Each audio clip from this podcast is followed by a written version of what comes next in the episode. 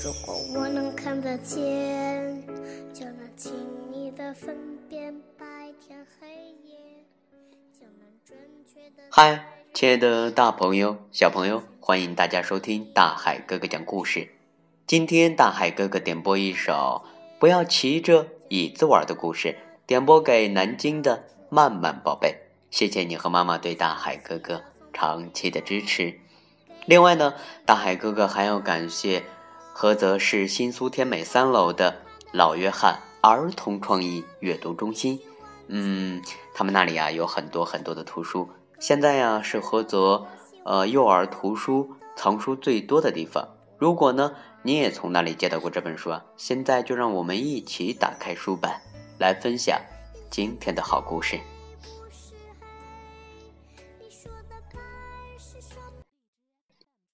今天爸爸妈妈带着楠楠到游乐场去玩。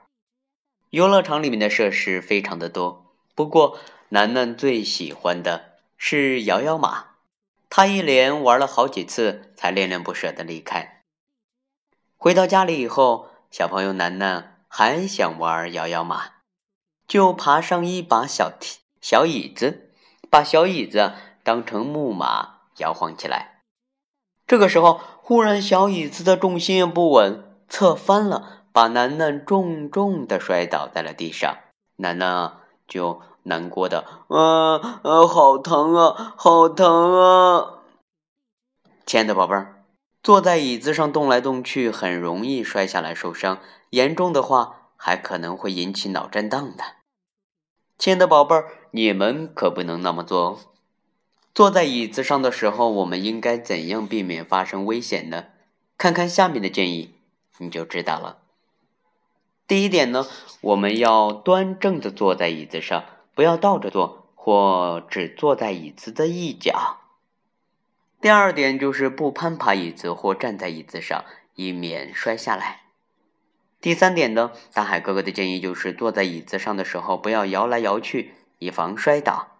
最后就是我们不能拿椅子当玩具搬来搬去，以免砸伤手脚。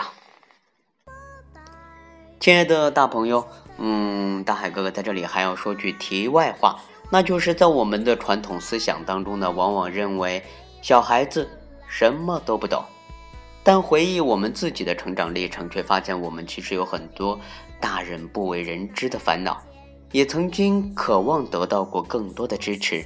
也许在我们无助中度过了很多的岁月，但我们的孩子他不能像我们小的时候一样。